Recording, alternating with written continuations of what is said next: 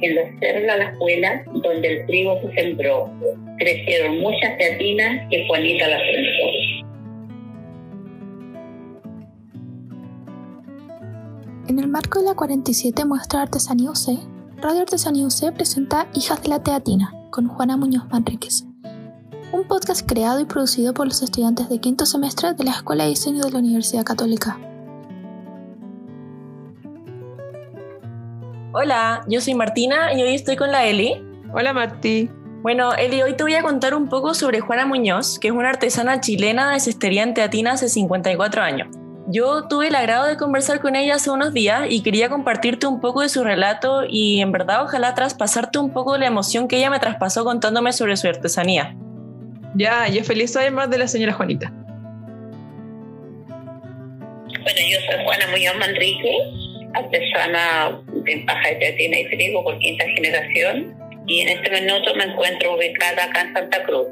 Santa Cruz está ubicado en la sexta región, que está en la provincia de Colchagua. Bueno, actualmente la Juanita vive en Santa Cruz, donde tiene una tienda que se llama Artesanías Donde Juanita. Y en esta tienda ella vende tanto sus productos como los de otro artesano. ¿Y qué productos hace la señora Juanita? Ya, los productos que ella vende, ella misma los hace y son sombreros, carteras, bolsos, joyería, todos en base a paja y teatina. Esta técnica la aprendió en su infancia, en la lajuela, con su mamá y su abuela. Ella es la quinta generación de mujeres que hacen este oficio. ¿Y la quinta generación y de puras mujeres? Sí, son puras mujeres las que hacen este oficio de cestería en teatina en su familia. Este oficio yo lo aprendí de mi mamá, de mi abuela, tengo la quinta generación. Es una artesanía, es un oficio tradicional de familia. Y me llamaba mucho la atención, entonces igual me, gustaba innovar cosas, porque antiguamente solamente se hacía el sombrero. Entonces a mí me gustó innovar, me gustaba hacer canastitos, carteras, qué sé yo. Eh, quise usar la misma técnica, el mismo trenzado. Y también servía, como le digo, se podían hacer, porque la paja es dúctil, y se podían hacer otra, otro tipo de cosas. Se nota mucho por lo que dice la Juana, que ella se destaca por ser innovadora y creativa desde chica. Sí, completamente. Ella siempre está un paso adelante del resto en cuanto a la cestería. Además de que esta práctica requiere días para la fabricación de sus productos. Ella se demora mucho. Bueno, la teatina, primero que nada, nosotros la recolectamos acá del campo, del máquina del tecano costero, porque es donde se da la pajita más fina trigo, el trigo en eso se tiene que sembrar para sacarlo de la paja que sirve para, para el sentado y hacer las piezas que nosotros hacemos, ya sea utilitaria, bueno, el sombrero que de vestir, el utilitario, hacemos caneras, accesorios, bolsos, carteras, esas cosas. ¿Y cuánto eh, se demora, por ejemplo, no sé, en el proceso del trenzado, de la paja? Tres, cuatro días para hacer el tejido de un sombrero. En cambio que la paja fina se puede demorar hasta 15 días. Y harto 15 días para solo una pieza, ¿o no? Sí, es un proceso súper largo. Además, agrégale el proceso creativo, que también demora harto tiempo. Al hacer piezas tan únicas y siendo tan autoexigente como lo es, la Juanita es súper reconocida a nivel país. Ha sido distinguida como Mejor Artesana Nacional en la Feria de Artesanía UC, obtuvo el sello de excelencia el 2008 y además ganó el reconocimiento de excelencia UNESCO el 2010 el premio a la UNESCO, ese premio es como importante, ¿o no? como le cuento yo, que esto va a ser una, una maleza, porque la teatina es una maleza. ¿ah? Es una maleza. Entonces, poder llegar yo a lo que he logrado, a las piezas que he llegado, que yo tengo tres sellos de excelencia, uno, un UNESCO, que ya el UNESCO es como ya más relevante. Entonces, yo ahí recién como que sentí de que yo lo que hacía era bueno, porque yo tal vez en algún momento lo pensé, ah, no, a lo mejor me dieron un sello porque, porque me conocían y porque, por eso. Entonces, y como digo, sí es verdad, a mí, por ejemplo, me dijeron este año, no, pero si tú tienes tres sellos ya, sí, está bien, pero eso también da una relevancia a qué sentido al artesano que está naciendo, al artesano que está creando, también diga, escucha, esta persona tiene otros. Entonces, yo también tengo que ser bueno, no que sea un sello porque, porque esa persona no lo tenía.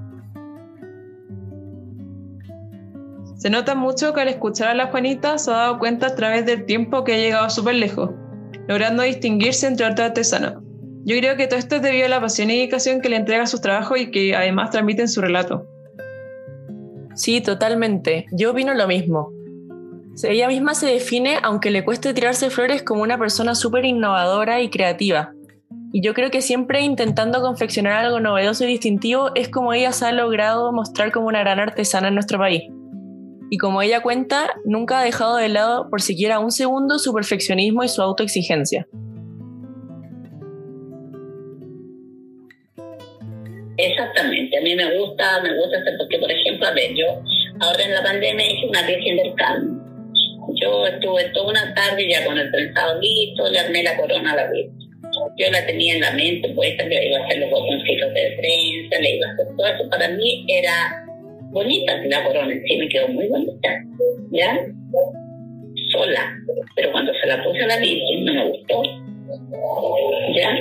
Después Después de almorcé, me puso de nuevo, hacer la corona para la Virgen de nuevo.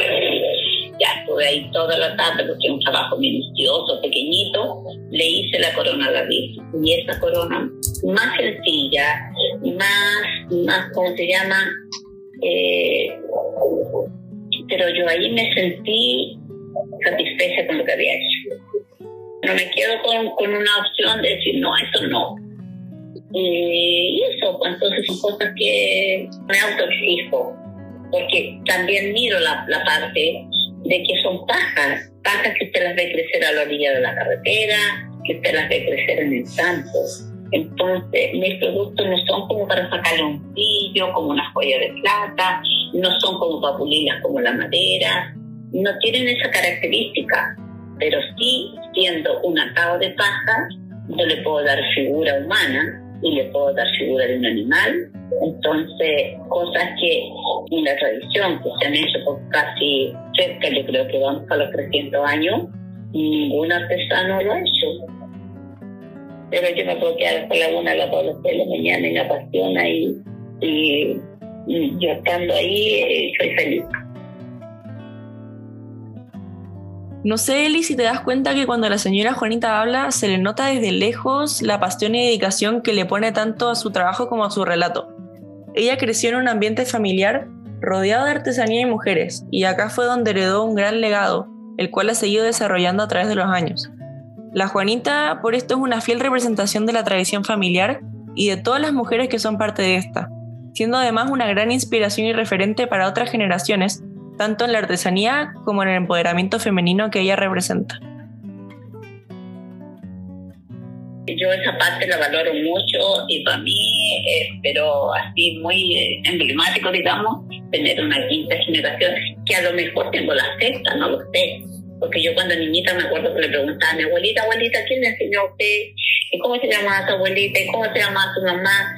Entonces, ya, pues, y nunca, nunca me dio de preguntarle quién era su bisabuela quien si ella también lo hacía, entonces tal vez tengo una cierta generación. Sé. Para mí eso, eso me enorgullece de, de saber que soy una quinta generación y también me da como hasta angustia, me da un poco pena, nostalgia de todo, eh, que no tengo la sexta generación.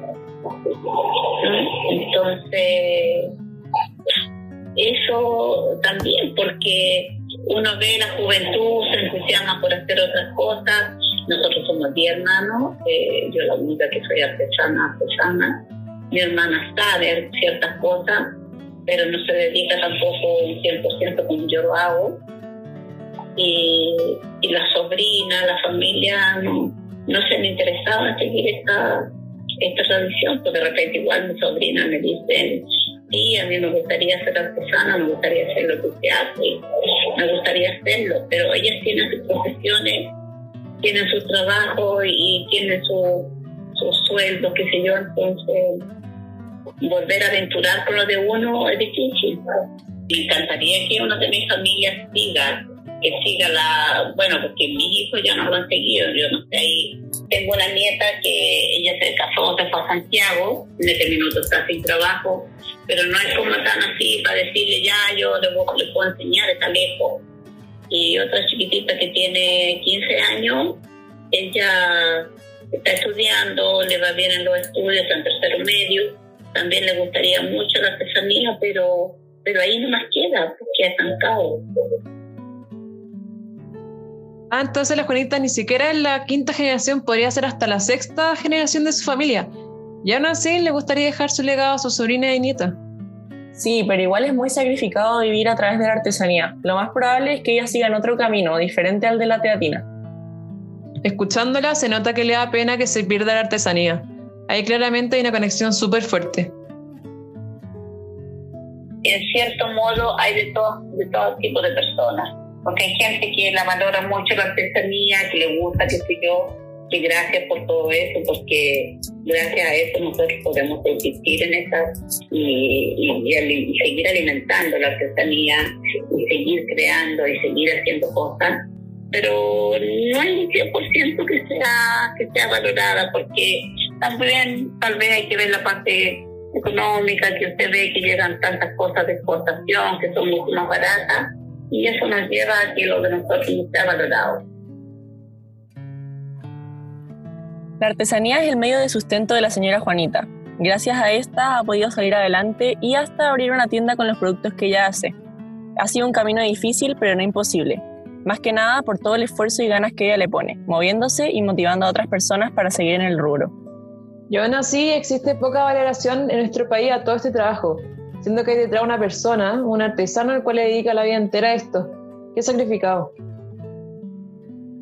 Cuando yo niña aprendí esta artesanía, estuve, eh, en el sector de la escuela, que un villoro chiquitito, está a 7 kilómetros de Santa Cruz, estábamos, a ver, habíamos como alrededor de unas 40 mujeres que hacíamos esta. Entonces ahora, desgraciadamente, vemos como muy poquitas mujeres que quedamos en esto. Yo me considero siempre de la escuela, aunque vivo en Santa Cruz y todo. Mi mamá vive en la escuela todavía, gracias a Dios. Y la idea mía, que fue antes que fuera esto del, del estallido social, eh, se hizo una reunión con el ministro, con el ministro, no, entiende, creo que era un ministro de Agricultura, claro, no recuerdo bien, ¿ya?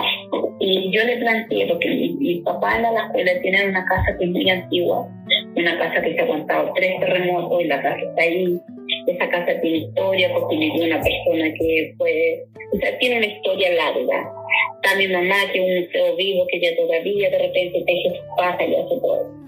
Entonces puede dar la idea de que esa casa la condicionáramos en un museo, ¿ya? Y hacer eso, ¿para qué? Para que mostrar y cada artesana eh, que nos apoyara Cultura, que nos apoyara Cernatur, todas estas instituciones que, que están a nivel gobierno, entonces nosotros montar un, museo chiquitito y donde las mujeres que están tejiendo y las que pueden venir a futuro hagan sus piezas y las que, obvio que, que ahí yo les pondría mi exigencia, porque yo así lo veo que, que uno puede llegar más allá. Entonces, que ellas los vendan a un precio justo. Ah, ¿y para qué? No vendérselo a tercero, que vaya a ser, eh, que le van a sacar la utilidad. Entonces, si lo venden a un precio justo, obvio que se van a motivar y esta artesanía no se pierda, porque ese es mi gran anhelo que yo tengo que no se pierda, porque yo la veo cada vez menos y lo veo en un futuro lejano, 10 años más adelante, que esto ya no, no, no se va a seguir. Y yo, que ya también tengo mis años, poder entregar mi conocimiento y, formar a las mujeres pues, sigan, aunque no es profeta en su pueblo, pero, pero puede, puede sacarse, hacerse un avance de esto y que esto no se pierda. Juanita tiene todas las ganas de que el continúe. Ojalá que alguna de sus nietas o sucesoras sigan con la tradición para que no se pierda la técnica del tejido la teatina con el pasar de los años. Sí, y para que tampoco se pierda el patrimonio cultural inmaterial de nuestro país. Los artesanos al final son cultura y legado, lo cual es sumamente importante. Qué valioso que la señora Juana quiera enseñárselo a otra gente, sobre todo a mujeres que no son necesariamente parte de su familia. Habla lo importante que es el rol de la mujer para ella, lo cual transmite profundamente, siendo un fuerte referente para todas las personas. Bueno, Eli, esto fue lo que pude conocer de la Juanita gracias a mi conversación con ella. Creo que la Juanita realmente es una persona súper interesante. No sé con qué sensación te quedas tú. Al escuchar a la Juanita se nota que es una mujer muy empoderada y creo que tiene harto potencial que entregar, pudiendo ser fácilmente un referente para otras mujeres que quieran insertarse en el mundo de la artesanía. En verdad me alegro mucho de poder haberte contado sobre la Juana. Ojalá pueda haberte transmitido toda la emoción, dedicación y amor por la artesanía que ella me transmitió cuando conversamos.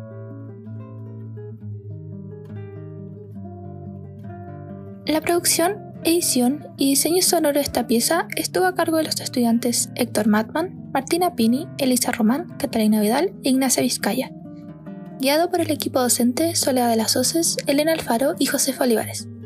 En el marco de la 47 Muestra de Artesanía noviembre de 2020. Agradecemos a Juana Muñoz Manríquez y Claudia Aldana. Pista musical por Tita Avedaño.